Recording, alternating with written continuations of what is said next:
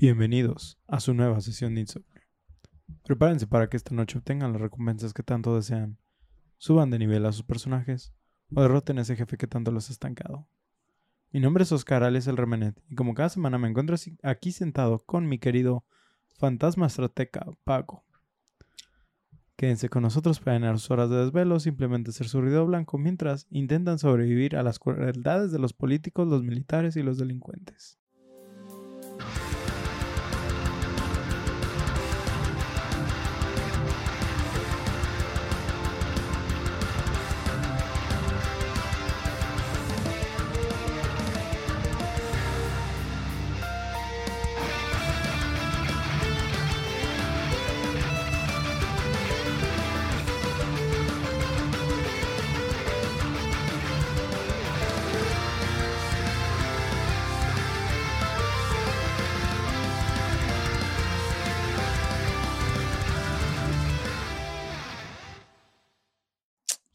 ¿Fantasma estratega?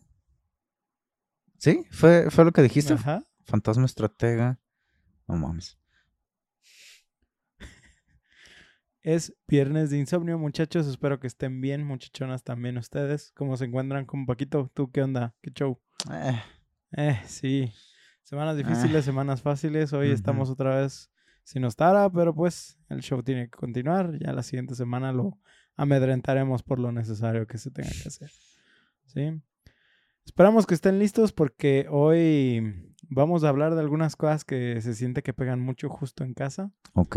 Así que Paco, tengo que hacerte una pregunta. ¿Qué cosa? ¿Ya sabes qué juego vamos a hablar hoy? No. Porque eh, ya dije lo de fantasmas estrategas. A ver, fue lo de fantasmas estrategas. ¿Cuál- ¿Qué otra? Mm, Siempre, ñam, siempre ñam. nada más me fijo en la primera. Ok, los fantasmas estrategas, las crueldades de los políticos, los militares y los delincuentes. No es Metal Gear. A ver, Phantom Pain. No, Ah, pues, por Sí, eso. no. no. no. no, ok. Am, ok. Pues bueno, primero que nada, vamos a hablar de un autor, luego de un estudio y luego de la franquicia. Tom Clancy. Sí, vamos a hablar de un autor, Tom Clancy. Ok, es Tom Clancy. Muy bien. Eh, así que vamos comenzando. Ah, Splinter Cell. Tom Clancy, de 1900 eh, nacido en 1947 y por desgracia fallecido en 2013, fue un autor estadounidense conocido por su pol- eh, prolífica escritura de los géneros de suspenso, militar y de espionaje. Sí. Es mejor conocido por sus novelas eh, que exploran escenarios geopolíticos y militares complejos. Las obras de Clancy se caracterizan por su atención a los detalles, una extensa investigación y representaciones realistas de las operaciones militares y de inteligencia. Muchas de sus novelas han sido adaptadas a exitosas películas y videojuegos. Algunas de las obras más famosas de Tom Clancy incluyen La Casa del Octubre Rojo en 1984. Esta fue la primera novela de Clancy y presentó al personaje de Jack Ryan, un analista de la CIA que se convierte en una figura central en muchas de las novelas de Ah, Clancy. Él es Jack Ryan, con Sí. razón, güey. Güey, ese, y ese vato lo ahora en, creo que es en Amazon, es John Krasinski. Justo tengo un comentario de eso, pero Ay, Simón, este, a- a- a- la historia gira en torno a una deserción de un capitán de un submarino soviético en Estados Unidos. Muchas de las novelas involucran directa e indirectamente a su personaje de Jack Ryan.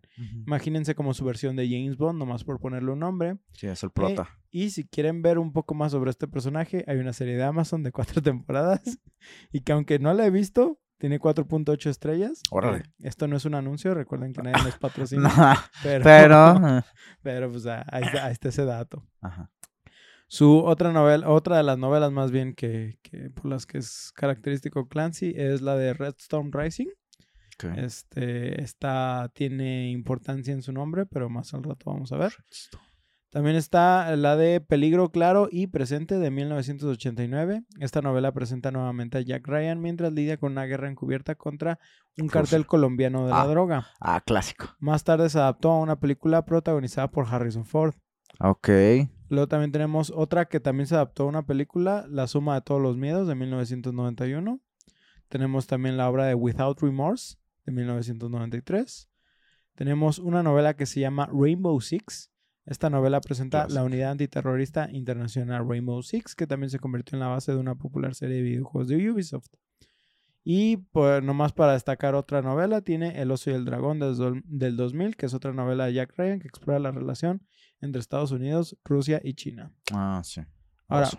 las obras de Tom Clancy han tenido un impacto significativo en los géneros de suspenso y ficción militar, y su atención al detalle y la narración compleja le han valido una base de admiradores grande y dedicada. Sus novelas a menudo abordan cuestiones políticas y militares contemporáneas, lo que las convierte en una ficción cautivadora y en fuentes de información sobre la dinámica geopolítica. Después del fallecimiento de Clancy en 2013, otros autores continuaron escribiendo novelas bajo su nombre, continuando con el legado de sus personajes y su estilo narrativo. Es el caso, por ejemplo, de Ubisoft, que sigue sacando juegos de Tom Clancy, a pesar Sí. de que Clancy ya no está, Ya falleció. ya no está presente. Ahora, hay que aclarar que el vato es de esos güeyes promilitares. Y así, por lo cual, sus novelas sí tienen algo de propaganda a favor de los Estados Unidos. Sí, sí. Así que obviamente siempre vamos a tener el tema de los gringos son chingones en sus historias. America. Quiero Fuck aclarar yeah. este punto para decir que pues entendemos que no es el punto de vista correcto, pero eso no, no le quita valor a la obra por más propaganda que te estés tragando. Sí, eso. Qué manera de decirlo, gracias. Pues sí. Este, sí, o sea, es simplemente separar la- las partes que son de, digamos, de opinión del autor o cosas que te quiere, digamos, como vender dentro de la misma historia. Y, o sea, esa, pues, tú ya decides si lo tomas en cuenta, lo filtras o no. Exactamente. Pues en fin, volviendo, Clancy tenía un interés en los videojuegos, eh, dado que pensaba que era un muy buen medio para plasmar sus ideas en un formato interactivo. Vaya, pocas personas, o sea, pocas, poca gente se da cuenta de eso, pero neta que es un medio muy chido para hacerlo. Así es. Fue así que quiso entrarle a este mundo y con la ayuda de Virtuous Corporation en 1996 logró crear un juego de submarinos con el nombre de SSN, el cual compartía nombre con una novela que había escrito. Que también poco después de eso salió un juego de submarinos de mesa, tipo, bueno, similar como el de, ¿cómo se llama este? El de que hundes los submarinos. Sí, de que vas 4-4, poniendo. Ajá, no- me acuerdo cómo se llama. Ah, batalla naval. Batalla naval, similar, pero no. Este, era un juego que le hacía competencia. Sí. Ah, ah, Güey, me acabo de acordar. ¿Recuerdas que existió una película de batalla naval ay, que fue no mames. pésima? Y que, si sabes que detrás de todo eso, güey, está la historia. Hasbro, del-. No, no, no, no, no, no, no. Está las- la historia de la cientología, güey. What? ¿Ve la No, película? No. ¿Ve la película? ¿Son aliens? ¿Sí? Y todos los temas de la película es, Es de La cienciología. cienciología, güey. Wow. Es una película pro ciento- cientología. Wow. Bueno. Ah, ah, ah, viendo lo, lo interesante que resultaba el medio, decidió crear su propio estudio de videojuegos, absorbiendo a quienes le habían ayudado anteriormente y creando así Red Storm, Enter- Red Storm Entertainment, que era que les decía Mm. que tomó el nombre de, de. Red Storm. Ajá. ¿sí?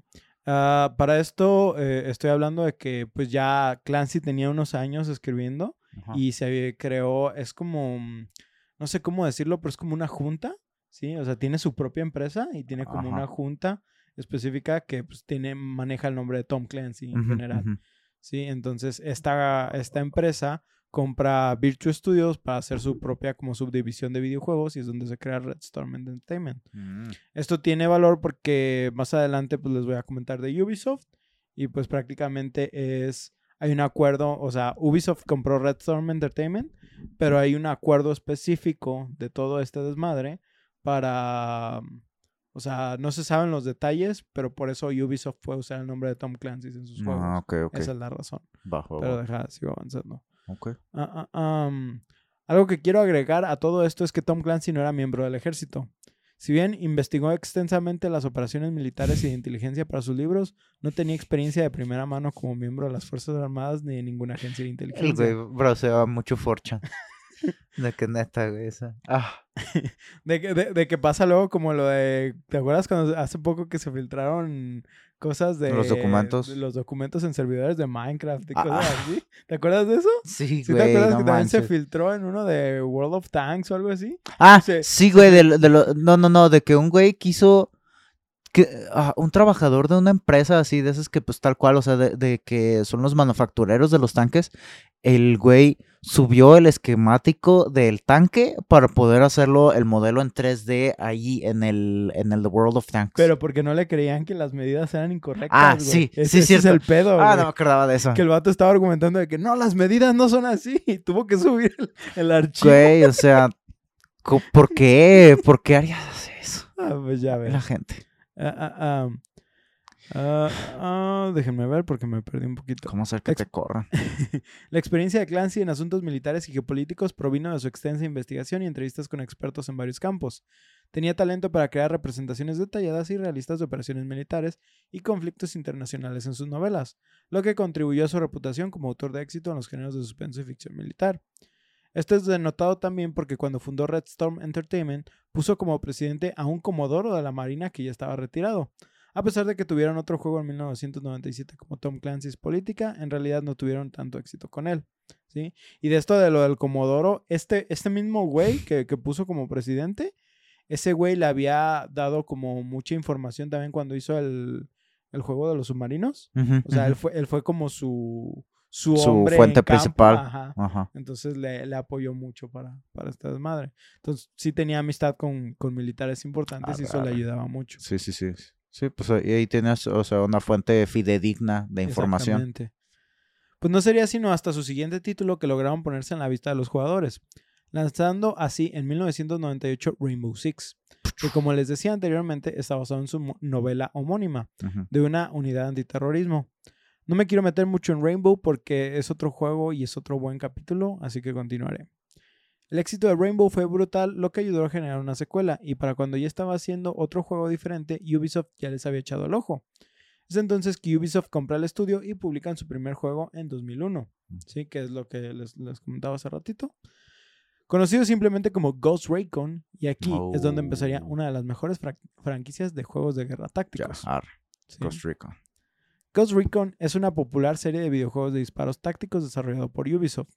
La serie es conocida por su énfasis en tácticas militares y jugabilidad realistas.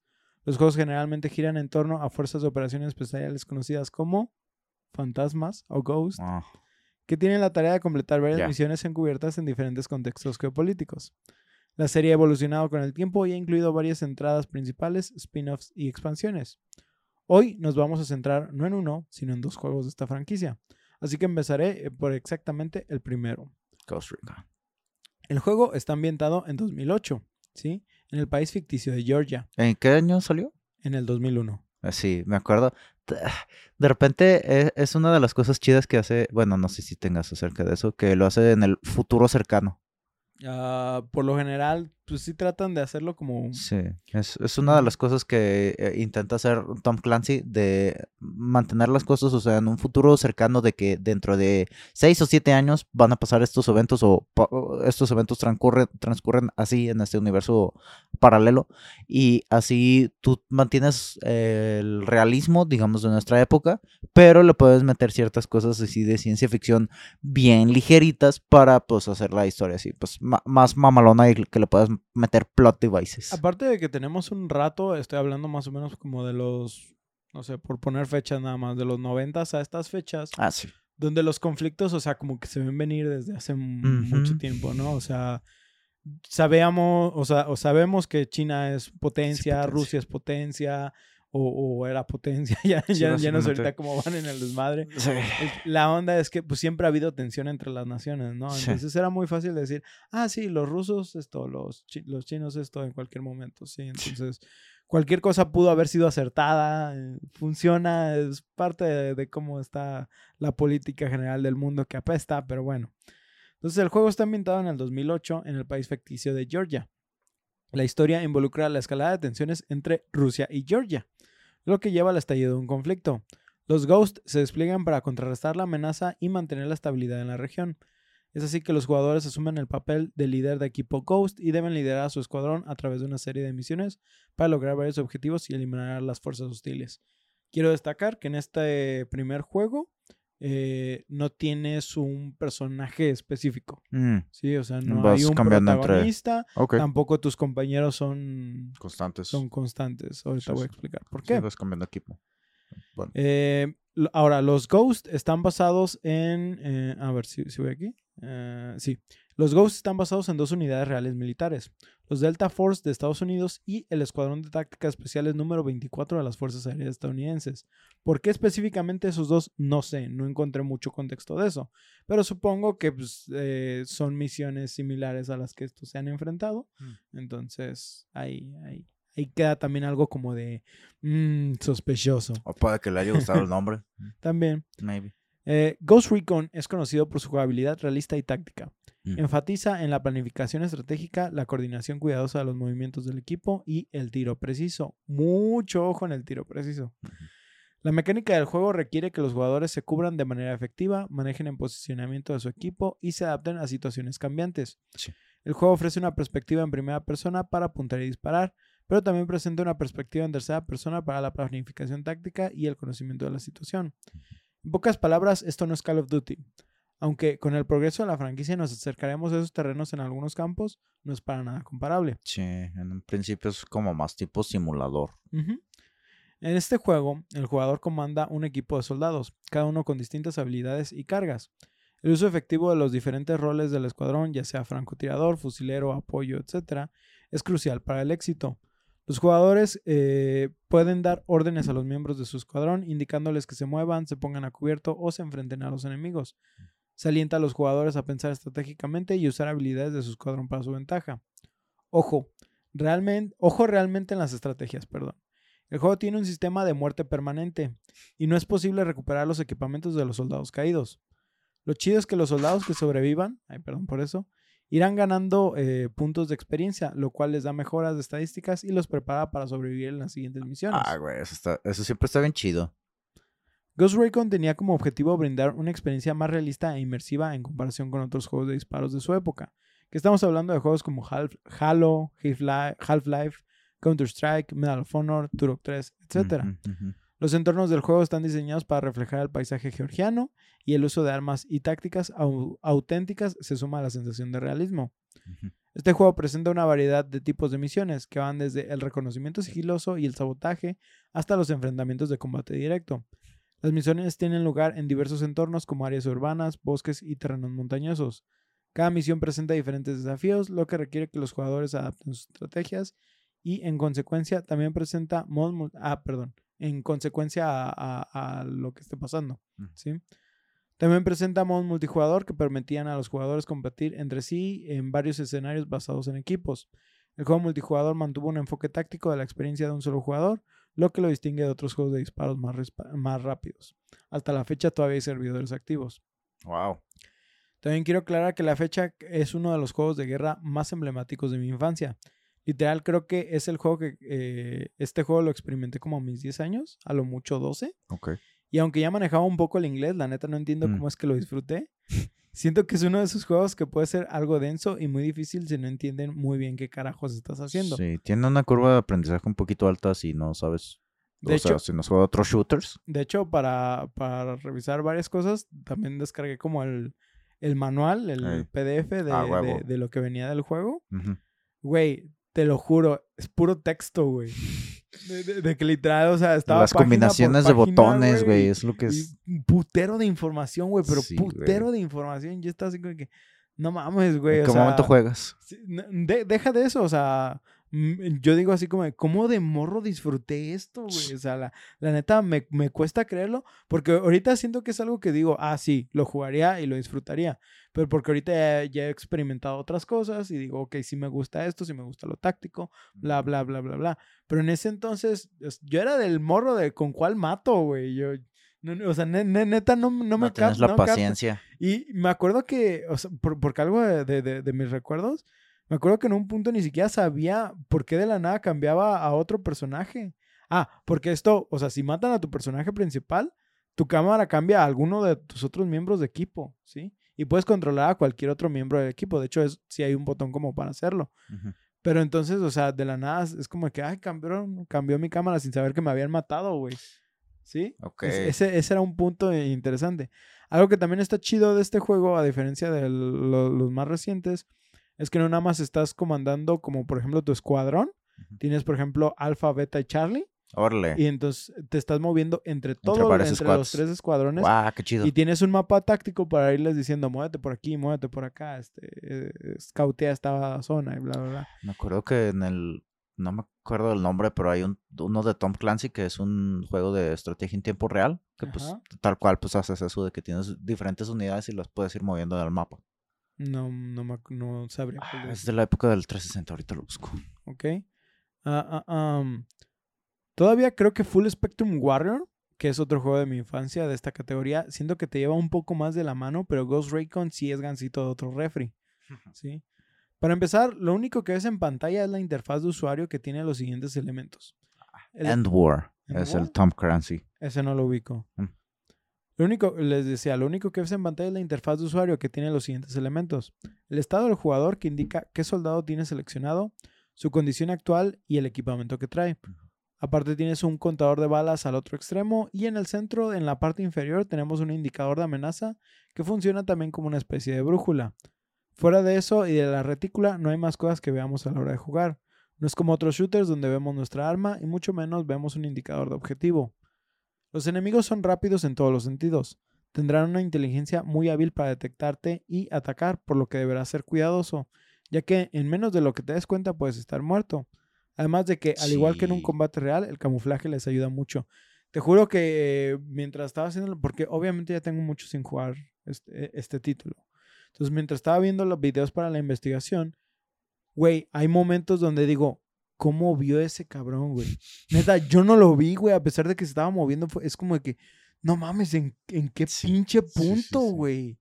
No, yo estaría bien muerto. Y, y aparte, en estos juegos es como también tienen esa parte del realismo en cuanto a la parte de ah, qué tan rápido mueren los enemigos y qué tan rápido mueres tú. Güey, eh, tres Cuatro, tiros se te cinco, hace mucho, güey. o sea, frito. frito. Te digo que de, de morro yo, yo decía, ¿por qué cambió la cámara? Ni siquiera te dabas cuenta de los disparos, nomás era como de que fu, Muerto. caíste. Sí, güey, es, es, es otro pedo. Ah, ah, am, Bueno, desvivido. Desvivido. Tom Clancy's Ghost Recon recibió críticas positivas tras su lanzamiento por su jugabilidad estratégica, realismo y atmósfera inmersiva. El éxito del primer juego sentó las bases para la expansión de la serie Ghost Recon, con entradas posteriores que introdujeron nuevas funciones, configuraciones y mejoras en las mecánicas del juego. Hay otras entregas de la franquicia que son dignas de mencionarse. Paquito, yo sé que jugaste Advanced Warfighter 2, que es el Grau, ¿sí? Graudos. Sí es Advanced, Sí. Advan- sí, ¿verdad? es- Yo de ese es no me acordaba. Warfare, creo. No, me acuerdo no si es Warfighter o Warfare. Creo que es Warfare. Eh. Era, aquí lo tengo. Ah, velo, velo. Este. Tarara, Nomás, yo- Warfighter. Yo, yo tengo la versión de PSP, creo que tú tenías la de el 360. Xbox. Ah. No, el Xbox ¿El normal. Xbox? Ok. Este. Wow. ah, um, yo de ese no me acordaba, pero revisando entre mis cosas me di cuenta de que ahí lo tenía. sí, Wow. hasta que ya. Qué bonito. como, no- como no. que los recuerdos llegaron. Sí. No sé qué tan diferente sea la experiencia de ese al, al- al original. Pues en, ese, en esos entonces las consolas, las consolas portátiles eran bastante más limitadas, así que Sí, sí, sí me imagino que. Pero pues quiero darle una, una vuelta a ver Mm. si, si, si ya después hablamos de, de Warfighter. pues, También está el hecho de que eh, está otro juego que se llama Future Soldier, que a mí me super pinches mama ese pinche juego. Y aunque entiendo por qué muchos puristas hacen la diferencia en ese título, la verdad es que yo lo disfruté muchísimo, pero lo, dej- lo dejaré para otro capítulo. dijiste puristas, ¿verdad? Sí. Es que la U estuvo medio corta y los priistas. Ah, no, no, no, cabrón. No, no, no, no, somos afines a ningún partido político. pues. Se come. De, de los pinches. Se deslinda de todos los Pues es entonces que nos pasamos a lo que es el nuevo formato de Ghost Recon, el parteaguas más grande de la franquicia. Hola Bolivia, hola Ghost Recon Wildlands. Sí. Oh, there we go. Ya, ya. Me imaginaba, güey. Después, después de tanta frustración que me has estado mandando en estos últimos días. Tom Clancy's Ghost Recon Wildlands es un videojuego de disparos tácticos de mundo abierto desarrollado por Ubisoft París y publicado por Ubisoft. Oh, es de París. Ajá. Lanzado en 2017, es la décima entrega de la serie de Ghost Recon. ¿17? Sí. Wow. Eh, y marcó una desviación significativa de la estructura tradicional basada en misiones lineales de la serie. En cambio, Wildlands intro- introdujo un enorme, un entorno expansivo de mundo abierto que los jugadores podían explorar libremente. El juego está ambientado en una versión ficticia de Bolivia, donde un- el cartel de la droga de Santa Blanca se ha tomado el control del país y ha establecido un narcoestado. O sea, bien alejado de la realidad, güey. O sea, es que no existen los narcoestados en Latinoamérica, güey. Fíjate, eh, Ah. eh, eh, bueno, más adelante voy a hablar un poquito de eso, pero estaba viendo sobre el, no sé si es gobernante, no sé cómo se llama el gobernante de Bolivia, no sé si es presidente. es- Ah, según yo son presidentes, ahorita lo Eh, averiguo. eh, ese presidente, no sé si todavía está, o sea, pero para el, el momento donde, donde estaba lanzando, saliendo este juego, eh, porque hubo una controversia cuando, cuando recién salió sobre cómo estaban mostrando el país de Bolivia. Mm, en- bien corrupto. ah, muy, ajá, muy corrupto. Que sea- sí, pe- más que nada creo que el problema tenía que ver con lo de las drogas, ¿sí? Y el problema es eh, la visión que tiene Estados Unidos sobre lo de las drogas, Sí. ¿sí? Porque este presidente adopta mucho lo que es el uso de la coca, pero el uso de la coca como tradición, o sea, hablando Ah, de las hojas. Ok. Sí, lo sí, que los es lo, ojos de lo- coca. lo rural, lo, lo- cultural. Sí. Y ha abrazado mucho esa cultura y de hecho eh, creo que no tienen una como prohibición específica sobre eso, no, no estoy muy no informado sé. de eso, lo cual ha ayudado a disminuir los problemas de Mm. narco en, en Bolivia. Sí. ¿sí? Al menos eso en los datos que yo encontré. Ya, ya, ya. Puede que en mis datos o no estén actualizados. ¿sí? O haya otras fuentes que no tengo. Pero bueno, a- Sí. a- a- así quedó en esa controversia. Ajá. Revisando si son presidentes. Ok, excelente. Ah, ah, ah, eh, pues les decía que el juego está ambientado en una versión ficticia de, Poli- Bolivia. de Bolivia. El, el cártel de Santa Blanca creó su propio narcoestado. Sí, porque aquí también se coluden los militares. Los de repente además traen tenis. Chale. El jugador asume el papel de Nomad, un miembro de la unidad de elite de Ghost Recon, encargado de, de desmantelar las operaciones del cartel y llevar a su líder el sueño ante la justicia. La narrativa se Ah, centra. espera, el líder se llama El Sueño. El líder del cartel se llama Oh. El Sueño. Ok. Sí. ¿Dos palabras? Sí, El espacio sueño. sí. Ok. Sí. Bueno, así le dicen. Ok. Sí, sí, Eh, es su apodo. Su, creo, creo que en, la inte- en, en los documentos de inteligencia sí te dicen su nombre, pero, Pero no nos acordamos ahorita. sí. De hecho, eh, está chido porque todos los narcos que vas a enfrentarte aquí Tienen su apodo. tienen como su apodo. Está el huevo. Boquitas. Güey, a este, huevo. Está, la reina de es- belleza. está la Poquianchis. Está el pozolero. Está el halcón. Sí, sí, o sea. Al huevo. li- li- literal, lo que te imaginas. El muro, güey. Está un güey que se llama el muro, güey. Es, es- es- es que ese güey lo que no sabes es que escuchaba Pink Floyd. Lo que sí te voy a decir, güey, es que Cinco puntos a los que entendieron. si, si tuvieras que imaginarte una versión de un, este, de un líder de cártel, güey, o sea, se fueron a lo mejor al extremo, pero está muy chida la representación. Imagínate a Kingpin. Es, que, es como casi tipo parodia. Pero- No, güey, es, que está, está, está O sea, perro. O a lo que me refiero es que está tan, tan extremo Sí, sí, o sea, parece de que personaje. casi pareciera... Li- li- li- li- literal, hace cuenta. Tiene una cruz tatuada, güey. Bueno, más bien, tiene tatuajes que hacen una Una cruz, cruz en, en su blanco cara. en su cara.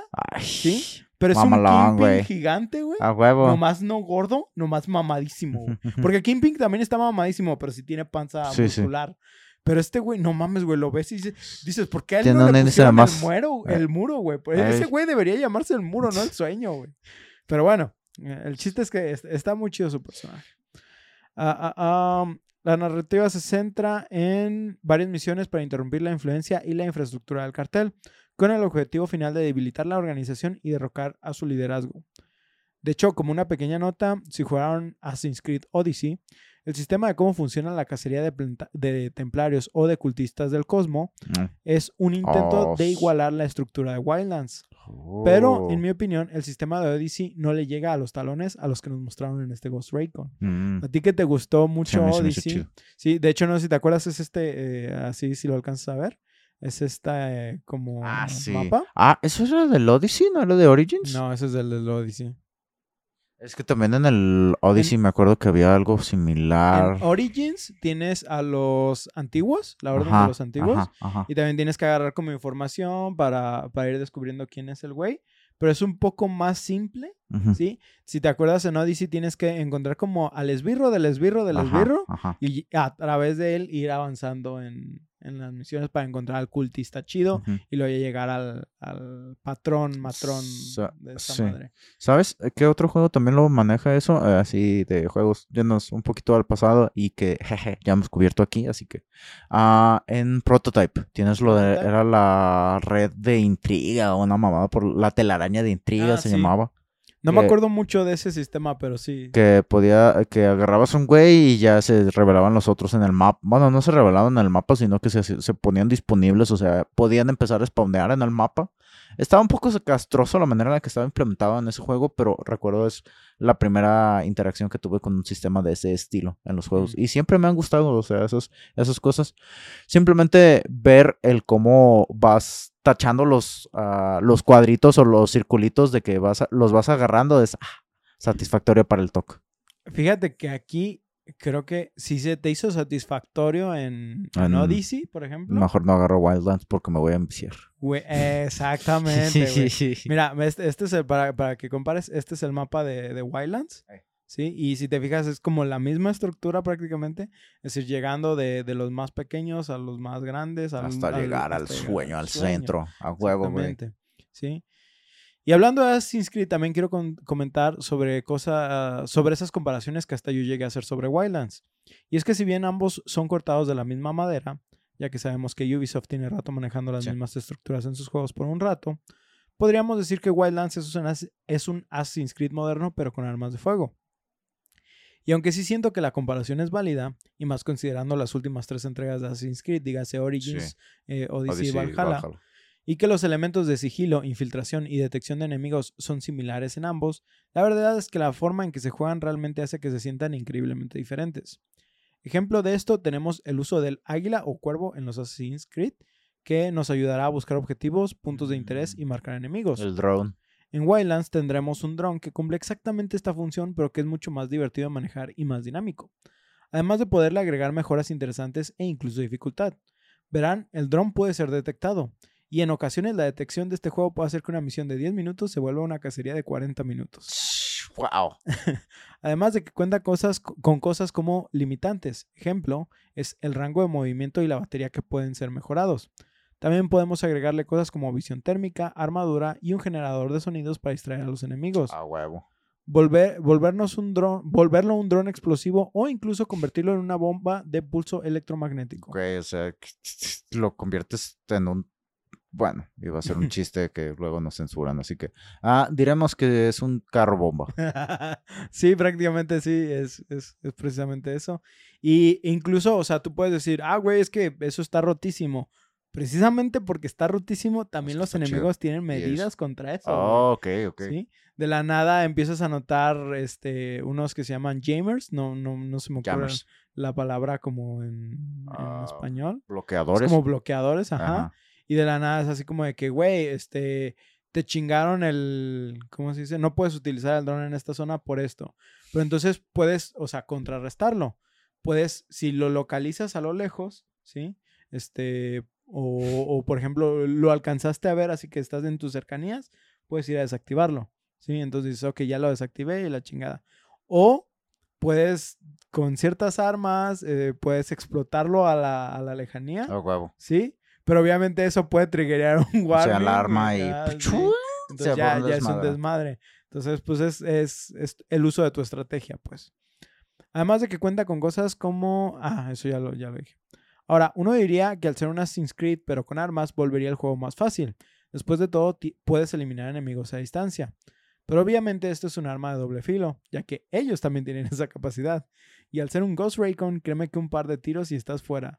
De hecho, en la dificultad más cabrona, que fue en experto en lo que yo jugué, tuve que bajarlo. La, la, Masoquista. la, la- la verdad, hubo una misión que me hizo bajarlo. Pero la mayoría del juego sí me lo aventé en, en esa dificultad.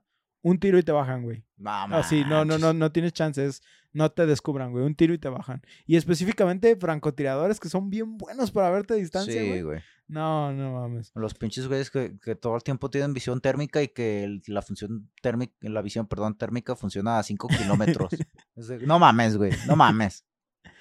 La diferencia de Wildlands a comparación de otros juegos de la franquicia es que aquí sí te dejan como, como acercarte a los objetivos como más a tu estilo. ¿sí? O sea, Como Ob- Metal Gear. obvia- exactamente. Obviamente eh, hay un incentivo por hacerlos de manera táctica Sigilosa. Ah, eh, y sigilosa. Pero también, si tú quieres jugarte la de Rambo, güey, juégate la de Rambo, güey, sin pedo. Simplemente pues es un poco más difícil, ¿no? Me imagino. Depende, o sea, por, ejemplo, si, eh, ahí te va, el juego lo puedes jugar en cualquier, o sea, tú empiezas el juego y te puedes ir a la- al área que tú quieras, la, A el área que te dé la Es gana. mundo abierto desde el principio, todo. Exactamente. Ok. Y, y como tienes, o sea, desde el principio acceso a helicópteros y cosas así, tú puedes Uf. irte a cualquier lado realmente del mapa y empezar a desmadre. jugar. Arre. La única diferencia es que vas a encontrar que algunas zonas son, eh, sí te indican como de que esta zona es de más dificultad. De hecho, tiene un sistema de calaveras que prácticamente son estrellas. Y te dice, por ejemplo, una estrella de dificultad, dos estrellas de dificultad, hasta cinco estrellas. Sí, obviamente en las zonas más difíciles vas a, a verte en problemas si no tienes un equipamiento más chido. Pero que eh, quiero aclarar que con equipamiento no me refiero mucho como a un RPG, sino que más bien es los enemigos están alerta más rápido, te detectan más fácil, este, van a llamar a refuerzos más, más este, eh, de maneras más rápidas, más efectivas. A lo mejor tienes que lidiar con sistemas, por ejemplo, al principio no tienes que lidiar con muchos sistemas de alarmas y después empiezas a lidiar con sistemas de alarmas, con estar apagándoles generadores para que no tengan luces y cosas. O sea, vas a Mm, tener que ir implementando Sí, tu, tu agregando- estrategia. agregando puntos a tu estrategia que y, y también supongo ellos se van adaptando a lo que tú vas haciendo, ¿no? O sea, es también Mm. una de las cosas que No tanto como en, o sea, por ejemplo, a mí No me tanto gusta como en Metal eh, eh, Gear. como en Metal Gear que por ejemplo, Es si que- tú estás dando tiros a la cabeza de la nada empiezan a usar cascos y eso, es que sí. no, no- no es ese grado, pero sí empiezas a notar que por ejemplo hay zonas donde literal están más alertas y cosas así. Me acuerdo, por ejemplo, eso también lo llegamos a ver hablando de Tom Clancy, ah, lo llegamos a ver en Splinter Cell. Recuerdo que en el Pandora Tomorrow ah, había un punto en el que dependiendo de qué tan era en sentido tanto de la alerta en el campamento como tus tendencias eh, al momento de pues, echarte a los que estaban en tu camino, ¿no? ajá. De que si eran era mucho de tranquilizantes, entonces ah, eh, les daban un antídoto o alguna fregadera por el estilo. para que, para que ya- resistente. Ajá, y que ya no los pudieras noquear así de un, de un solo pinche tiro. O otra era de que les ponían un casco y ya la próxima vez, si no te dabas cuenta, pues le dabas el tiro a la cabeza y nada más escuchar. ¡cuchín! ¡Ay! De, de- de que el vato con, con cinco dardos, güey, en el hombro y nada más be the win. Ajá, ajá, haz de cuenta. No, aquí no reaccionan de esa manera. Este, de hecho, pues está muy, como muy simple la- las maneras de reacción, es más como eh, la- los sistemas de alerta y cosas así. Pero este sí, de todos modos se nota la dificultad de, de las zonas de que hay veces, por ejemplo, donde de la nada ya estás viendo helicópteros encima de ti. Mm, Entonces, a, a eso No me refiero con que si empiezan a ser como más cabroncitos de bajar. Pero algo que está chido eh, es que a diferencia de otros juegos, dígase por ejemplo de Division, sí, que es también de, de la materia de Tom Clancy, pero que es otro tipo de juego porque es un, ese sí es más un RPG. En este no se vuelven bullet sponge. Tiro a la cabeza, tiro a la cabeza, tiro al pecho, tiro al pecho. Tiro a las piernas y dependiendo del daño del arma puede ser no letal. Pero, o sea, sí tienes como ese, esas características de que dices, güey, o sea, independientemente de la dificultad, tú puedes enfrentarlo, Ujú. ¿sí? No, no, no, no estás limitado realmente a decir, no puedo hacer nada. Vamos a hacer una pequeña pausa tantito. Y volvimos de esa pausa comercial, que no fue pausa para ustedes, pero bueno. Este, pues te estaba considera- te estaba diciendo que pues, la neta, algo que está chido es que neta no hay ningún problema con, con que tú enfrentes cualquier dificultad desde el principio. Simplemente, obviamente, pues lo vas a sentir eh, más difícil, ¿no? Lo vas a sentir más. lo vas a sentir más. Pero fuera de eso, puedes hacerlo, ¿sí? Ujú, Una- ujú. Y también depende de tu habilidad como jugador, Sí, pues a lo mejor sí. ni, a lo mejor ni lo vas a sentir. Yo en lo personal, muchos momentos del juego en modo experto no lo sentí tan Tanto. difícil, pero hay unos momentos donde sí, más que nada como que sentía así como que, ah, güey, es que esa madre es bullshit, güey, de, de que de la Que era nada... frustrante. Ajá, sí, era más frustrante porque, güey, de, de- de que, por ejemplo, mata, maté un cabrón a 100 metros y de la nada alguien iba caminando por ahí, güey. Ah, te detectaron, valió verga. ¿Sí? Y, y a veces eso te arruinaba una misión. Fuera de eso, realmente eh, el nivel de dificultad del juego yo lo sentí muy justo y muy chido. Ahora. ¿Sí? Eh, Ah, ah, ah, ah, mira, justo también aquí tengo una nota para, para hablar de momentos de dificultad. Mm. Te mandé en la semana un, un rant que tuve con, Sí, con una misión. Estuve tres horas haciendo esa misión. Sí, no, no, no es broma. Llegó un punto en el que se preocuparan por si estabas bien en el cuarto o no. Sí, eh, vinieron así como de que A "¿Estás- checar. ¿estás ¿Estás good? y yo así como de que sí, son las 3 de la mañana, pero estoy good. Estoy bien emputado. Estoy bien emputado. Y, y la neta es que algo que tengo que destacar de este juego que sí consideré como malo Mm. es... eh, tiene un spawneo de enemigos que a veces se siente muy injusto. Es Cyberpunk 2077, güey. Pero fuera de eso, o sea, fuera, fuera de ese nivel de frustración que me hizo sentir. Dos misiones realmente me hicieron querer odiar el juego. Una por el manejo de un vehículo, ¿sí? Porque la verdad es, estás enfrentándote a cinco helicópteros, este, tú con un helicóptero, güey. No, y la neta, el control no, no, es No es tan cómodo, güey. bueno no, es, no es cómodo, güey. Y la neta, dispararles en el aire, en medio del aire, la neta, fue, fue muy difícil. La neta, sí dije, no, esa, esa misión no, no está tan chida. Y de hecho, fue de las misiones como eran extras, la abandoné. Eh, Ahí, ahí Ujú, sí tengo A la fregada. Y la otra, que es la misión que les digo que me tomó tres horas, la verdad sí la sentí un poco injusta por cómo manejaba el sistema de, de escuadrones que estaban como patrullando no era una misión para que la pudieras hacer en sigilo de ninguna manera. Entonces, Bah. como que sí sentí molestia, pero son dos exclusiones muy claras de- de- del juego. Considerando esto, el juego te brinda un chingo de herramientas para disfrutarlo como tú quieras. E incluso te permite irlas mejorando como para personalizar aún más tu experiencia. Cosas como más resistencia a las balas, más protección en los vehículos, Te empiezas a disparar con calibres más chiquitos, ¿Viste- güey. para viste- que viste ese Sí, güey, ¿Viste yo ese se lo thread? vi, güey. También lo vi. De que ya los calibre, ¿qué, güey? Los Punto punto 20, 22, punto no 22, ya no me hace nada. Imagínate el callo, güey. El callo en la piel, no mames. Eh, para, para los que no sepan de qué estamos hablando, salió un thread en ¿qué? ¿Fortune? Creo que sí. Salió un thread en 4chan de un vato que pregunta si llegará a un punto donde se va a hacer inmune a las balas porque se ha estado disparando con armas de pequeño calibre Sí. hasta que soporta los tiros. Pero pues obviamente, o sea, es como de que Simón, güey, cálale, hasta que llegues a calibre 50 me dices. Sí. Pero sí, este, vas generando como... Yo pienso que más bien, o sea, debieron haberlo manejado como nivel de armadura, pero X, pero pues sí, dice más resistencia a las balas, más protección en los vehículos, diferentes herramientas como granadas, visión nocturna, visión térmica, etcétera, etcétera. Además de una extensa personalización de nuestro personaje, el cual podrías ir desbloqueando nuevas prendas y accesorios para que creemos a nuestro soldado estéticamente perfecto. Esto sin mencionar una de las cosas que más me gusta de esta franquicia, el Gunsmith. Mm. ¿sí? La Ahorita- personalización de armas, ¿no? Ahorita es muy normal en juegos recientes como Call of Duty, donde vemos los accesorios que les pones a tus armas para mejorarlas. Pero no era exactamente la norma en los 2010. Ujú. No estoy seguro si aquí empezó el fenómeno, pero de, est- eh, pero de lo que yo me acuerdo, el Gunsmith, Gunsmith perdón, fue introducido por primera vez en Ghost Recon Future Soldier. Y es una de esas cosas que voló mi mente. De hecho, había trailers específicos nomás hablando del Gunsmith. Güey, es que esas mecánicas así que, que revolucionan la industria, porque neta, o sea, ahora ya la personalización de armas es algo que pues ves prácticamente todos los juegos. Exactamente. Y por ejemplo, me acuerdo que hay un, hay un anuncio de, de Future Soldier donde está un vato hablando como en una en un círculo de esos como de alcohólicos anónimos y, y está diciendo de que es que yo soy adicto a esa madre A no sé personalizar. qué". sí. y empieza a hablar de, de todo lo que podía hacer así de que no y es que a veces estaba en el cuarto y luego habla específicamente porque fue en el momento donde salió Kinect ¿sí? Ok. y salió PlayStation Move Ah, y les y podías de, hablar. y de oh, hecho, ok. Future Soldier im- implementa mecánicas tanto de Move como de Kinect de- en su plataforma. Ok.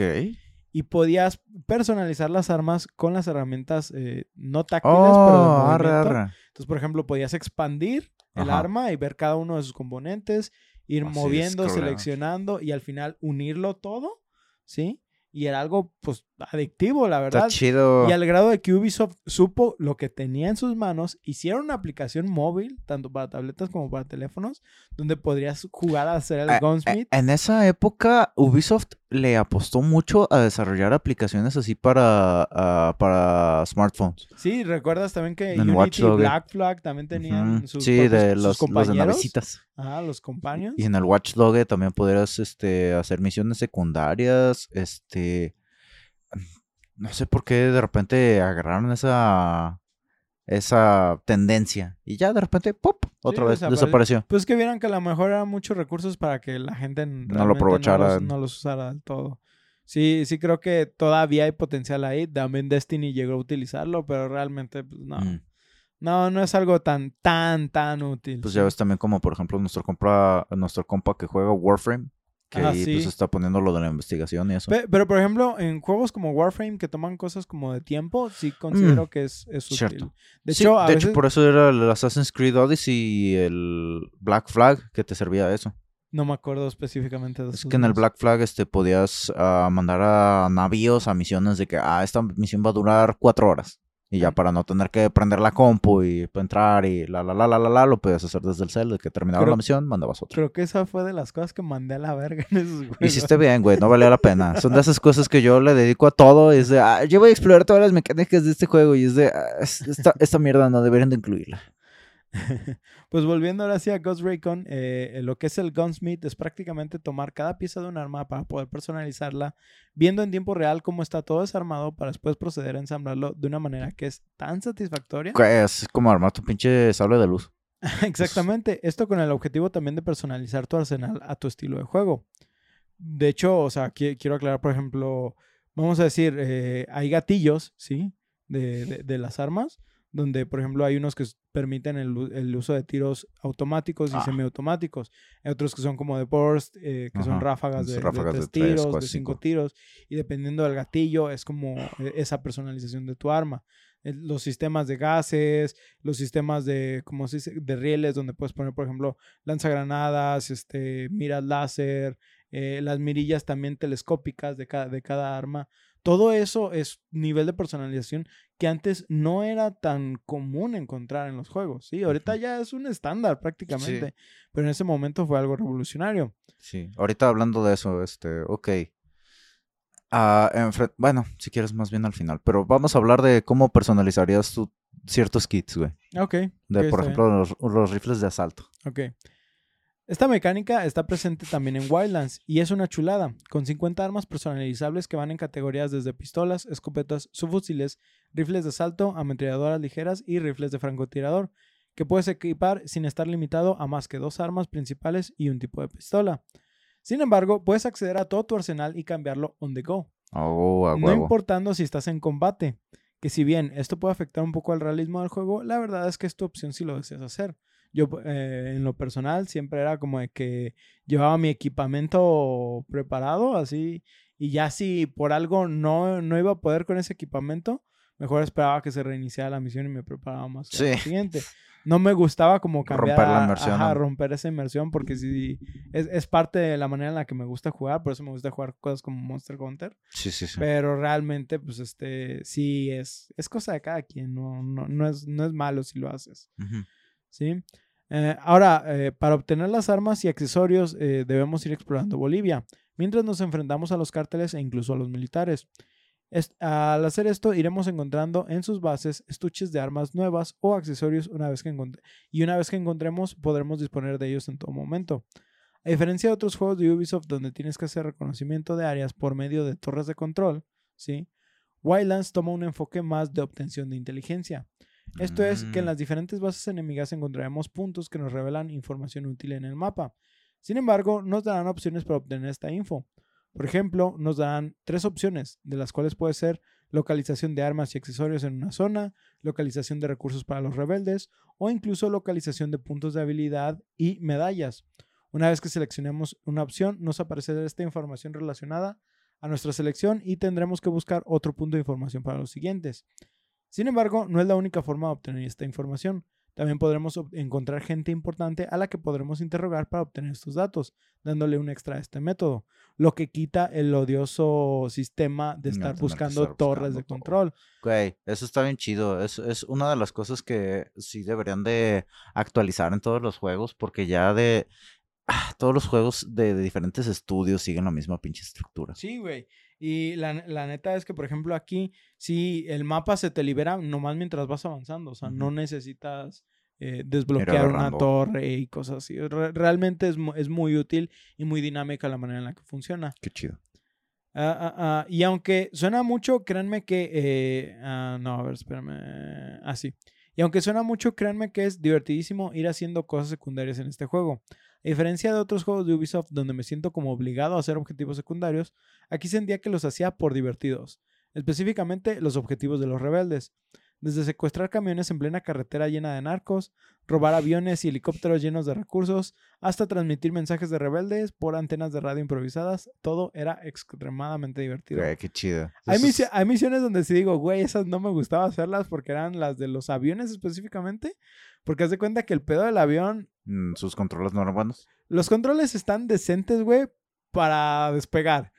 Para aterrizar es otro pedo, güey. Y el pedo es que tienes que aterrizar. necesito sobrevivir para poder cumplir la misión, ¿no? Exactamente, y tienes que aterrizar en zonas como designadas que a veces tienen el camino como muy específico y si no te fijas, güey, o sea, va, Frito. va- va a estar... va- igual- e- es igual con los helicópteros, güey, si, si tú eres de que, ah, güey, pues, no sé, pues, te- me llevo al helicóptero y, por ejemplo, choco con un árbol y, y, y me llevo al árbol, no, güey, aquí un aspa toca un árbol, güey, valiste Adiós. verga, güey. Tienes que tener mucho cuidado con, no con cables, pero sí tienes que, güey, en una de esas estaba viendo de un güey que estaba jugando en el, el Wildlands, el multijugador. Estaba su compa así apenas subiendo en el helicóptero. Este güey sacó el dron, güey, y con el dron le dio las aspas, valió verga el helicóptero. Muerto. A ese grado. Entonces, sí, sí, eh, hay vehículos con los que tienes que tener más cuidado, pero la verdad es muy divertido manejarlos. ¿Sí? Ah, ah, ah. Además de eh, estar juntando estos recursos, te de estar juntando los recursos de lo de los rebeldes que les decía, te sirve para estar mejorando todo, incluyendo tu apoyo de tropas rebeldes. Esto es que puedes solicitar a los rebeldes hagan cosas por ti, desde simplemente atacar un punto para causar una distracción, bombardear enemigos a distancia con el uso de morteros, hasta solicitar vehículos al instante. Son una herramienta muy útil que yo casi no utilicé, pero realmente hay gente que sí, sí les dio. De hecho, hasta creo que les puedes decir que scouteen por ti. Suena como Brotherhood. Sí, sí, de- como que agarraron muchas cosas como que Sí, está ver, chido. Esto funciona, esto funciona, esto funciona, velo implementando. Ah, ah, y sobre los vehículos, no sé ni por dónde empezar, ¿sí? Este, si bien las carreteras no siempre son las más óptimas y es obvio que este no es un juego de carreras, la verdad es que estoy impresionado por la forma en la que uno puede moverse alrededor del mapa y lo divertido que es hacerlo. Y no vamos con el tamaño del mapa. Puta madre con este juego. Digitalmente son 440 kilómetros cuadrados de mapa. Verga. Nomás para que se hagan una comparación, Witcher 3 son 136 kilómetros cuadrados. GTA V son 81 kilómetros cuadrados. No mames. El nuevo Tears of the Kingdom, que yo te decía que el mapa era gigante, Ujú. son 86 kilómetros cuadrados. No manches. Mientras que Skyrim son solo 37 kilómetros Sí, que no es cuadrados. tanto. Puta. Y todo el mapa de este juego lo puedes recorrer de punto a punto sin, sin pantallas de carga ni nada. Wow. Las únicas pantallas de carga que ves son cuando cargas el juego y cuando te matan. Mm. y si bien O para lo que no para lo que sé no son nada comparadas con las de GTA V. mm, mm. Sí, o sea, Sí, la primera pantalla de carga de GTA V sí es muy larga. Ya después las posteriores no, es- no es tanto, pero la primera pantalla de carga, sí, güey. Aquí sí sí te pesan específicamente si te moriste en una misión como de 30 minutos, güey. Ah, güey, eso. Pero te pesa más porque dijiste, "Y qué pendejo", que por la pantalla de carga, güey. Así pasa.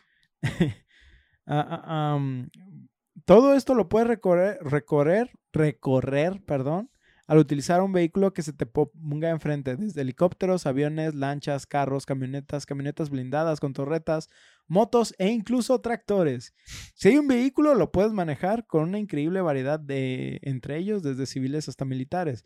O sea, hay camionetas que nomás no dicen Toyota porque pues los demandan, güey. Sí. Hay este vehículos comerciales como las minivans, este, de esas de ocho personas, güey. Lo que se te ocurra, güey, un vehículo para eso. Variedad de. Ok. Sí. La recreación de Bolivia también es un punto increíble de este juego. Después de todo es un país latinoamericano y como sabemos los latinos, tenemos oro en nuestras tierras. Desde granjas hasta bosques de pinos, lagunas, cerros, desiertos y zonas nevadas. Es que la pinche variedad que hay, güey. Hay chido. todo tipo de terrenos en este juego, que es impresionante de verlo. Y la manera en la que todo siempre está vivo, desde los NPCs, los comentarios que te hacen, las maneras en las que todo interactúa, realmente te hacen un momento de inmersión increíble. El juego nos permite abordar la historia desde donde nosotros queramos, que es lo que les comentaba hace ratito. No hay limitaciones, el objetivo siempre será llegar al líder del cartel, el sueño. Sin embargo, para hacer eso tendremos que ir investigando todo sobre su gente, desde sus buchones más simples hasta ir llegando con los comandantes y la gente cercana a él. Literal, así se llaman, güey, son buchones. Ok. Sí, no, no, Va. no, no estoy... Yo, esperaría que fueran sicarios, pero Son de- sicarios, pero los buchones son los líderes de los sicarios, güey. ¿Sí? ¿Será que...? Ok. A la mera sí se llaman y... O sea, así es el nombre real y de repente la gente em- empezó a decirlo así, pues para la gente que se vestía así mamalón y pues Sí. por, por eso ahora esos son los buchones. Ja. Tiene sentido, ¿eh? Tiene sentido. Sí. Ja. Ahora, la- el juego este, está dividido en diferentes procesos del cartel, siendo estos la producción, la distribución, la influencia y la seguridad. Nos iremos haciendo varias misiones que poco a poco nos irán dando la información necesaria para llegar a nuestro objetivo. Y realmente eh, es lo que quiero aclarar aquí. Eh, no sé qué tanto recuerdas todas las misiones de, por ejemplo, de Assassin's Creed, que es como lo más cercano que tengo a este juego. Pero este, aquí yo encontré una variedad muy interesante de cosas por hacer en cada misión. Por ejemplo, sí, hay un momento donde tienes que encontrar a un güey que se llama, o su nombre de, de mafioso, vamos a decir, Ujú. Es DJ Perico, ¿sí? La razón de este nombre es porque este güey está encargado de la radio de Santa Blanca, ¿sí? Que es el cartel. Y este güey, o sea, literal, eh, trabaja en el radio y manda señales donde está a favor del cartel, este, Sí, sí. es pro propaganda. y propaganda y cosas así. Entonces, a este güey, pro coca y eh, pro paganda. así es. Entonces, este, este güey, pues obviamente dices, ok, ¿qué, qué, qué tienes que hacer para llegar a este güey? Pues primero que nada, este, tienes que encontrar como, creo que encuentras como, este, ¿cómo se llaman? Los, como diagramas Ah, ok. de que el güey se ingenió una antena para mandar una frecuencia específica al Ah, radio. ok. Ah, mira, es ingeniero. ajá. Exactamente. Entonces, o- primero encuentras eso, los schematics, ¿sí? Ujú, Y luego te dicen, ah, güey, ahora este, nos, nos enteramos de que está transmitiendo en tal, este, ¿En tal estación, en- no, en tal estación. Ah, ok. Ve e intercéptalo. Y tú llegas y este güey no, no está interceptando aquí. Pero, por ejemplo, te dicen, ah, en- pero está, está, ¿cómo se dice? Como... Triangulando la No, está Ah, repitiendo, repitiendo. la... La, ¿cómo La dice? señal. la señal a otro lado. Cierto. Entonces está utilizando ese punto como repetidor, hackealo para poder obtener una triangulación de su, de su ubicación, ¿sí? Ok. Entonces, ok, te dicen, ok, ve a hacer eso y luego ya te dicen, ya tienes el, a, a este güey como objetivo, ya te dicen dónde está, pero no es necesariamente es ir a matarlo, güey, simplemente que necesitas su código de transmisión para que ahora los rebeldes empiecen a transmitir a través de, de esa estación. ok. Entonces ok, eso está chido. Entonces dices, ese es un tipo de misión, por ejemplo. Obviamente vas a tener el tipo de misión de sigue a fulanito de tal para saber dónde está este otro güey y ahora sí chingártelo, ¿sí? O sea, hay, hay misiones que si dices no, no es tan fuera de, de, de- de ese desmadre. Pero, por ejemplo, hay una que me gustó mucho de un güey que es cantante de corridos. ¿sí? Ah, ok. Y de hecho es mexicano. Ajá, ajá. Y el güey, o sea, te enteras, o, o por la información te enteras de que sí tiene algunos vínculos como con el cartel y la Ujú. chingada. Pero pues este güey es nada más, pues, fantochón, ¿no? nomás hace Ujú. música referente a eso. Entonces al Como güey, la mayoría. al güey dices, este güey de seguro sabe un chingo de información sobre el cartel y nos interesa traerlo vivo aquí. ¿Qué haces? Primero te robas su carro, güey. Au. Matas a su agente Jesus, pobre no, vato. No me acuerdo, no me acuerdo qué otra chingada hace, otra chingadera haces, al grado de que haces aparentar que lo está persiguiendo un cartel rival, güey. Pobre vato, güey. Todo zurrado. Tú le ofreces protección Ajá. Para que para, Ah, para el cartel, Sacar toda la info. para sacarle toda la info. Pero así como eso, güey, hay un chingo de misiones que neta no me esperaba, güey. Que dije, güey, Tom esta, Clancy. esta es de las mejores variedades de misiones que he tenido. Qué chido, güey. que, que la, la verdad disfruta. Hay una misión, por ejemplo, de. Hay, hay un güey que se llama El Pozolero. Y realmente, eh, por Güey, desgracia, hace lo que su nombre. Sí, indica. ok, wow. Güey, qué chido que lo hagan tan. tan. Tan crudo como lo es en la vida real. O sea, que lo representen así de, de, de feo, güey. Ah, a- a- algo, algo que se me hace interesante como de este personaje es como de los mismos, tu mismo escuadrón seguido te está haciendo comentarios y eso está chido que vas manteniendo como comentarios con tu escuadrón y ellos ayudan a que se sienta como la, más la inmersión. Y entre los comentarios está así como de que, güey, ¿cómo es que alguien es capaz de hacer Llega todo esto. esto, sin, sí, sin sí, estar como loco? Por eso escuchen leyendas legendarias. Y resulta que este güey tiene como un problema ah, como psicológico donde haz de cuenta que se quedó estancado como si tuviera la mentalidad de un niño. Ok. Entonces el güey que haz no cuenta que- consecuencias. ajá, entonces no, no entiende como las consecuencias de lo de matar y todo ese desmadre. Y él no literal, o sea, tú lo ves actuando y está actuando como un niño. De hecho, en un momento lo encuentras cantando la canción de ping pong, güey. ¿Sí? A ese grado, o sea, realmente es alguien que no tiene conciencia de lo que está haciendo, güey. Y, y cuando lo estás interrogando y todo el pedo, el, el vato está así como asustado, como de que. Güey, es ¿qué que- pedo? Pues es que yo nomás estoy haciendo lo que me dijeron, o sea. Y, y- y hasta te pesa, güey, o sea, te afecta. mm, Porque dices, este ¿Qué güey, o sea, no está consciente. No justificas nada. No es malvado. Ajá, pe- pero Está haciendo cosas no, malas. no tiene esa No noción tiene malvada, güey. conciencia. No, no vergas. Entonces, a ese nivel encuentras muchos personajes, no, no, no tanto a un nivel de profundidad. Me cagas, güey. No quiero más cosas en el backlog. Esa era mi intención, Paquito. Esa era mi intención. Pues el juego es compatible con los modos de multijugador, de un solo jugador y multijugador cooperativo, lo que permite a los jugadores formar equipos con amigos o compañeros eh, de escuadrón controlados por la inteligencia artificial para abordar las misiones. El modo ju- multijugador hace hincapié en el trabajo de equipo, la comunicación y las tácticas coordinadas, lo que permite a los jugadores crear estrategias y jugar misiones de diversas formas.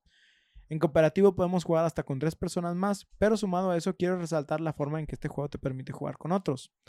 La cosa es que muchos juegos cooperativos se obligan, obligan a los jugadores a permanecer juntos siempre e incluso en juegos MMO al no ata- acatar esto en ocasiones generará Se problemas como manera. que no registra completar los objetivos. ¿sí? Ujú. No sé si te acuerdas, por ejemplo, en Elder En. Scrolls. ¿sí? Eh, sin embargo, este juego, este, hace cuenta que tiene como, como un sistema de que no... Tú, puedes estar en un extremo del mapa y tu amigo puede estar en el otro extremo y no pueden, no tienen ningún problema. Y tú puedes aceptar una misión que a lo mejor yo ni siquiera había descubierto. Yo digo, Simón, da, procede con tal misión. Los dos hacemos la misión, o sea, tú haces tu misión, yo hago mi misión. A los dos nos está contando lo que está haciendo el otro güey. No hay ningún problema. Cada güey. quien en su rollo, güey. Cada Qué quien en su rollo y se los está registrando a los dos. A huevo. Porque están progresando los dos como personaje. Y para la distribución de XP y dinero y eso. Es independiente. O sea, si el güey mata algo, también, también te da la, la experiencia a Ok, ti. O sea, se comparte todo. Y no te está restringiendo de que, por ejemplo, ya ves que hay unos donde te dice, ah, la experiencia sí se comparte, pero se divide entre todos. No, aquí es cada quien. Todos, todos están todo. recibiendo todo. Entonces, Wow. E- está chido porque todos obtienen, vamos a decir, el loot, todos obtienen la experiencia y todos obtienen el registro de misiones. Entonces, es una manera interesante de progresar Puedes en el hacer juego. power leveling. Ajá, puedes hacer power leveling de esa manera. Si no te interesa el power leveling, pues ya puedes jugar eh, en conjunto, en equipo, para mejorar tus estrategias y cosas así. Pero, por ejemplo, hay veces donde sí te conviene, eh, en específico hay misiones donde, por ejemplo, a mí me gustaba eliminar como a todos los objetivos, ¿sí? Antes de, de- de llegar con lo que tienes que hacer o capturar a un, a un güey. Es- Vamos a decir, tienes que capturar a un güey. Estás en una zona completamente cubierta de enemigos, pero el güey está como de que, ah, está en su propio rollo, está, no sé, vamos a decir, dando una conferencia o algo. Entonces, el objetivo es capturar ese, ese vato.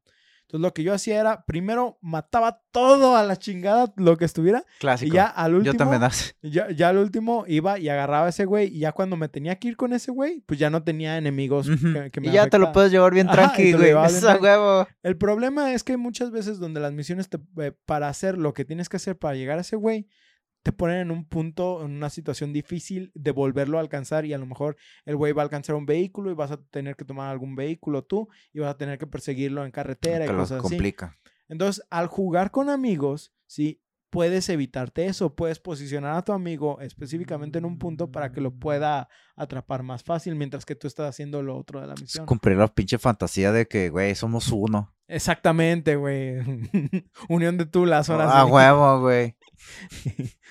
Pe- Pero, sí, o sea, está, está muy chido realmente cómo funciona el cooperativo de este juego. Si bien puede que haya problemas de los servidores, al final de cuentas, Ah, los servidores de Ubisoft que- son una papa. Sí, sí, sí. Este, eso la verdad es que mm, una vez que ya logueábamos en el juego, raras veces yo le logré tener problemas, porque este juego lo juego mucho con John. Un saludo a Mm. John. Ah. Entonces, este, pues sí, este, sí, te te puedo hablar de experiencias multijugadores.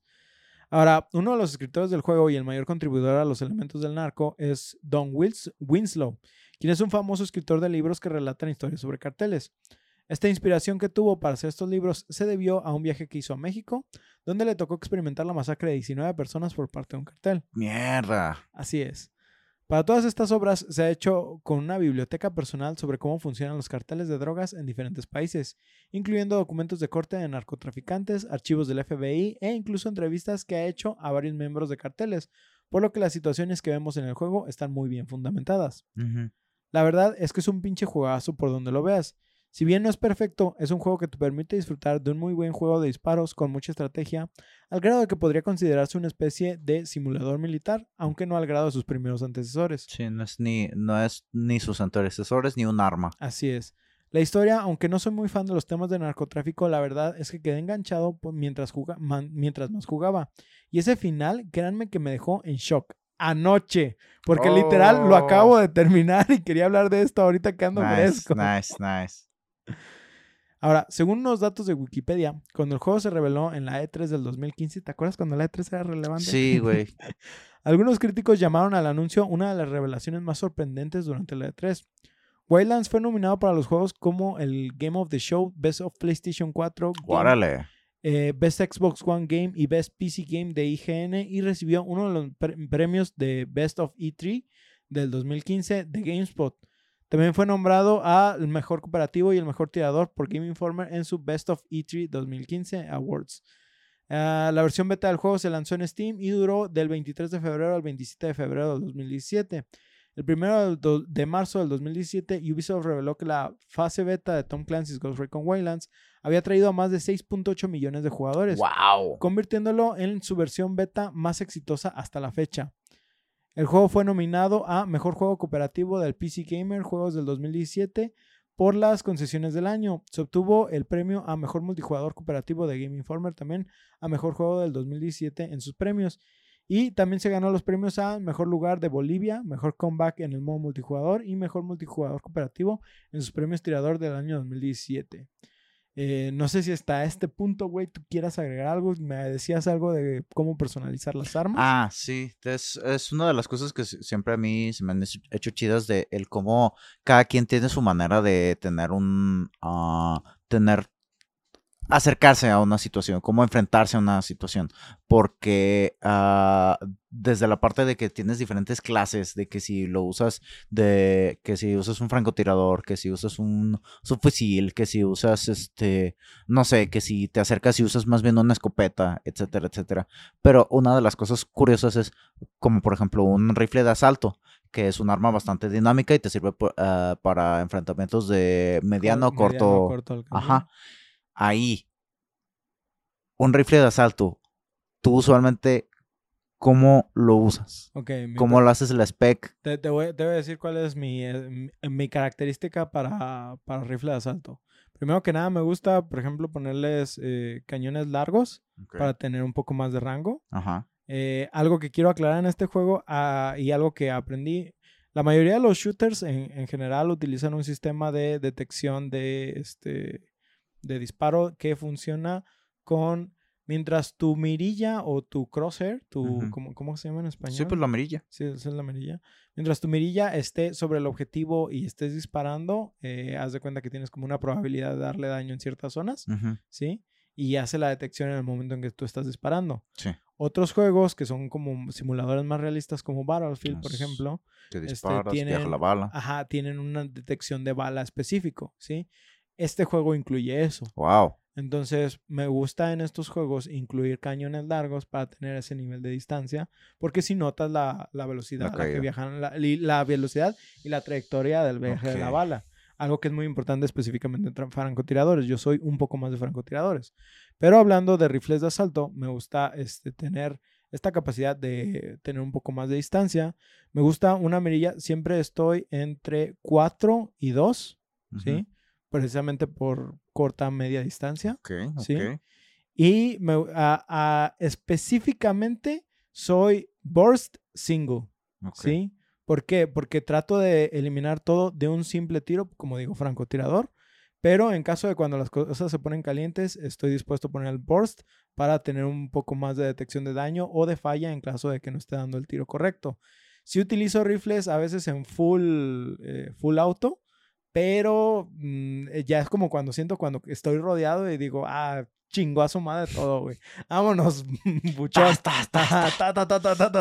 Sí, Ahora sí, sí. sí, Pero específicamente eso. Ahora, en cuestión, por ejemplo, de, de armas, eh, de, de, por ejemplo, cargadores y cosas así, me gusta mantenerlo en pocas balas, en cargadores sencillos, porque esto me da mejor manejo de, de las armas Ujú. y me hace recargas más rápidas, algo a lo que soy muy propenso a hacer. Sí, yo también. Entonces, por lo general, soy más como, trato de mantener como un control. Entonces, específicamente, eh, single shots a Oh, distancia Ok. este, con posibilidad de entrar en, en- en- con, con facilidad de recarga y con posibilidad de entrar en combate este, directo. Ok, ok, wow, wow, wow, bastante específico, bastante bien desarrollado, muchas gracias. Este, yo, por ejemplo, así, ese, de ese estilo de clase, ah, yo por lo general, lo que son los, ah, los francotiradores, yo siempre he sido maleta para ser francotirador, nunca se me ha dado.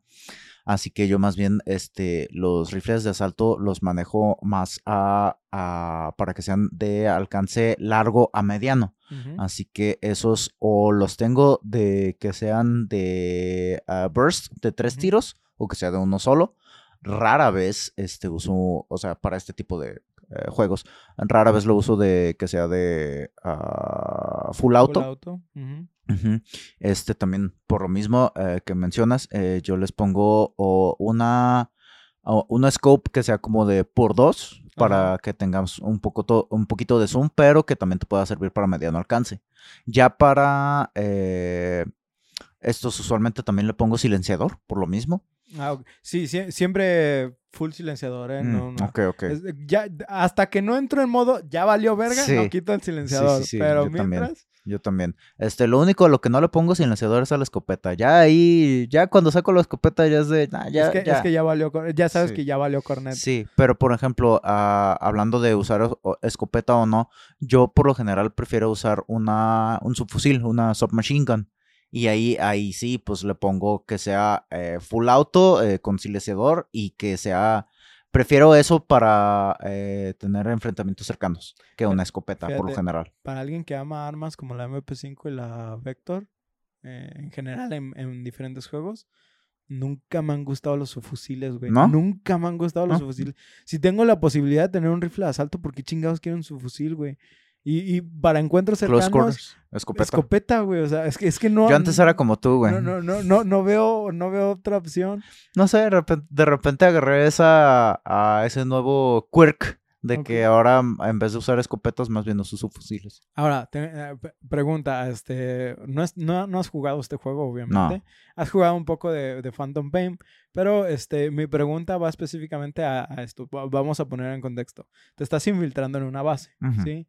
Eh, supongamos que ya tienes detectados a todos los enemigos, ¿sí? Entonces más o menos sabes por dónde se están moviendo y todo ¿Cómo porque, porque te lo están marcando.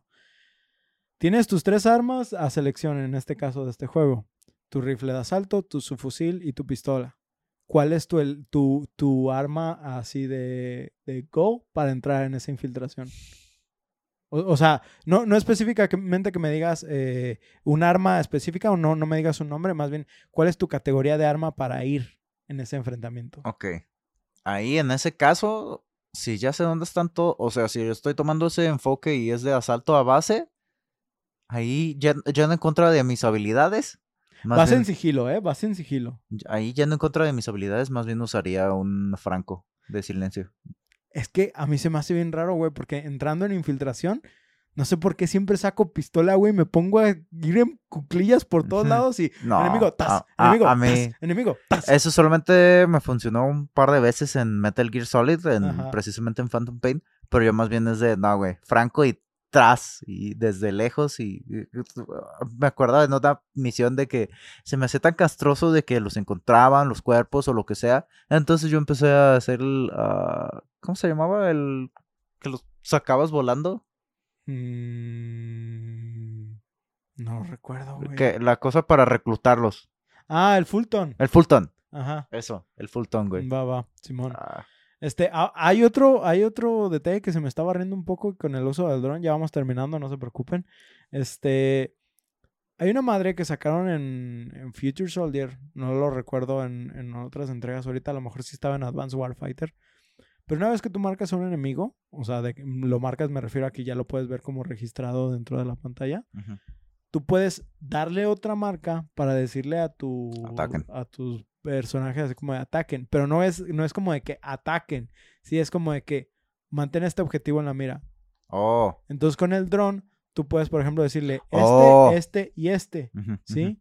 Entonces ellos te van a decir, ya lo tengo en la mira, ya lo tengo en la mira, ya lo tengo en la mira. Y en el momento en que, por ejemplo, si se les mueve y, y necesitan moverse, ellos te van a indicar, lo perdí de vista y van a seguir buscando pos- posicionarse Ajá, para Para, tener tenerlo el, otra claro, vez en el mi- tiro. el tiro, claro. Una vez que tienes esto, tienes dos opciones. Puedes sincronizar, obviamente son tres tus, tus amigos. Puedes sincronizar el tiro para matar a tres o puedes sincronizarlo para cuatro. Cuatro siendo el objetivo que tú tengas en mira y en el momento de disparar, todos van a disparar.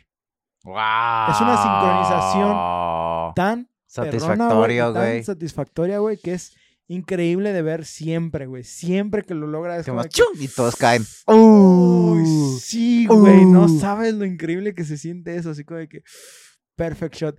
Hay muy pocas veces tus, tus, eh, tu inteligencia artificial va a fallar, Mm. pero realmente es así como de que, no sé, una de 200, ¿sí? Es, es una probabilidad muy, Muy mínima baja. y a veces tiene que ver con muchos factores. A lo mejor no tenía, eh, el, el objetivo lo está viendo así como nada más por una esquinita o algo así, es, pero es muy raro que pase eso. Incluso a veces me tocó ver que pinches balas atravesaban cinco muros, güey, y los mataban, güey. No. Y, y que decía, no mames, güey. Ah, eso, ¿Cómo? es, eso, es, ¿Cómo? eso es otra cosa también. Dentro de la personalización de armas también puedes encontrar la, la Sí, penetración, de las, balado- de las balas. Para que Y- ajá. concreto, güey. Que, que lo- Exactamente. les- y hay muchas veces donde paredes. sí, sí te das cuenta de que si lo, va, si lo va a atravesar, si lo va a atravesar, si le doy el tiro, güey. Es, es Sí, perfecto. sí, de que te- de hecho hay unas que en- no sé, supongo en este juego también, pero que te especifican el grosor de material que puede atravesar. No, en, en este nomás ves como ve- ves texto 5.7 Arre. milímetros, por ejemplo, y ya te dice eh, tanto daño de penetración. Obviamente, mientras más grande la barra, Sí, pues, sabes que- atravesar. Obviamente también hay grosores que no vas a atravesar ni del ojo, ni de loco. Yo tenía un rifle de francotirador calibre 50 Ah, pues ese. y no atravesaba el búnker, güey.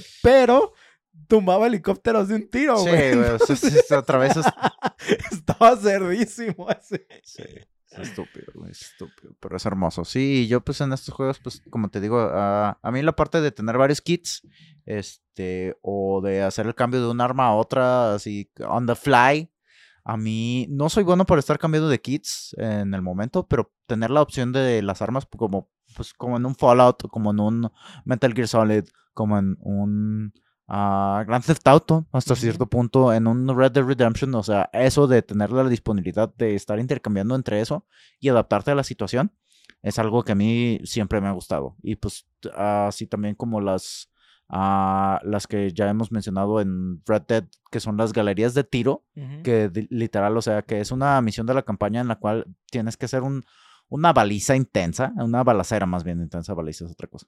Cuando tienes que hacer una balacera intensa, está muy chido y eh, lo que mencionas de el cómo va variando la estructura de las misiones es, ah, mientras tú hablabas de eso, yo me iba acordando, por ejemplo, en un Fallout, que ese, se los debemos, este, ese, ese lo vamos a traer esta temporada. Espero. Este, ah, ese lo vamos a traer esta temporada. Ah, Este, que, eh, o sea, como tienes la variedad de las misiones de que ah, necesitamos que encuentres esto y, y conforme vas avanzando, el cómo se va, va cambiando la estructura de la misión. Es lo que está chido. eh, que, que no siempre tengas algo, ah, digamos, una base fija sobre la cual basar la misión y así puedes sorprender al, al jugador y le creas una, una experiencia que él se va a acordar. Y eso son cosas que eh, ya lo mencionabas que Tom Clancy decía que ah, es que es un buen medio para ah, contar una historia y sí, o sea, el cómo te puede cambiar la perspectiva y el cómo te, te pueden manejar la información para que al momento de que te hagan ese, ese desarrollo de la historia es algo que no es difícil de replicar en otro medio. Así es. La verdad es que, o sea, mi, mi recomendación es, a mí me gusta mucho casi todo lo de Tom Clancy's. Eh, soy muy fan de, por ejemplo, de, de, The Division, específicamente por cómo hicieron su sistema de sonido. Mm. Eh, soy muy fan de, de Ghost Recon. Obviamente soy fan de Rainbow Six. Más o menos creo que ya sé a quién voy a traer para hablar de Rainbow Six. Bravo Six. Este, no soy tan fan de Siege, eso sí tengo que Mm. decir. Soy más fan del, del modo contra inteligencia artificial. Pero fuera de eso, la verdad es que todos los juegos de Clancy están muy chidos. Splinter Cell ni se diga, pues era la competencia directa de, de Metal Gear. Y no por nada eres, eres competencia de Metal Gear. Sí. Sí. Pero realmente, o sea, incluso, pues sí me dan ganas de ver la, la serie esta, la Jack Ryan. Y hay películas, güey. Hay, hay, hay un montón de novelas que la verdad es. No mames, o sea, se, no, se nota que este güey sabía lo que hacía, independientemente de la propaganda. Pero pues bueno. Sí. Pues mira, nosotros esperamos que hayan disfrutado de esta historia llena de escuadrones militares y narcos. Recuerden que pueden enviarnos sus comentarios o juegos que quieran escuchar a debufoinsomnio.gmail.com o por Twitter e Instagram a arroba, perdón, debufoinsomnio. También queremos recordarles este podcast, lo pueden escuchar en sus plataformas de Spotify, Google Podcast, Apple Podcast y Acast. Si gustan dejarnos una reseña por en medio de alguna de estas plataformas, con mucho gusto los leeremos aquí en el programa. Además, estamos en redes sociales como Facebook, Twitter, TikTok e Instagram, igual como de Bufo Insomnio, donde además de subir memes, subimos contenidos diferentes a- de- referentes a nuestros episodios. Nosotros nos despedimos, no sin antes recordarles que hace más daño la criminalización de la droga que la droga en sí. En muchos casos, hay otros en los que no, no, no, no generalices así, güey.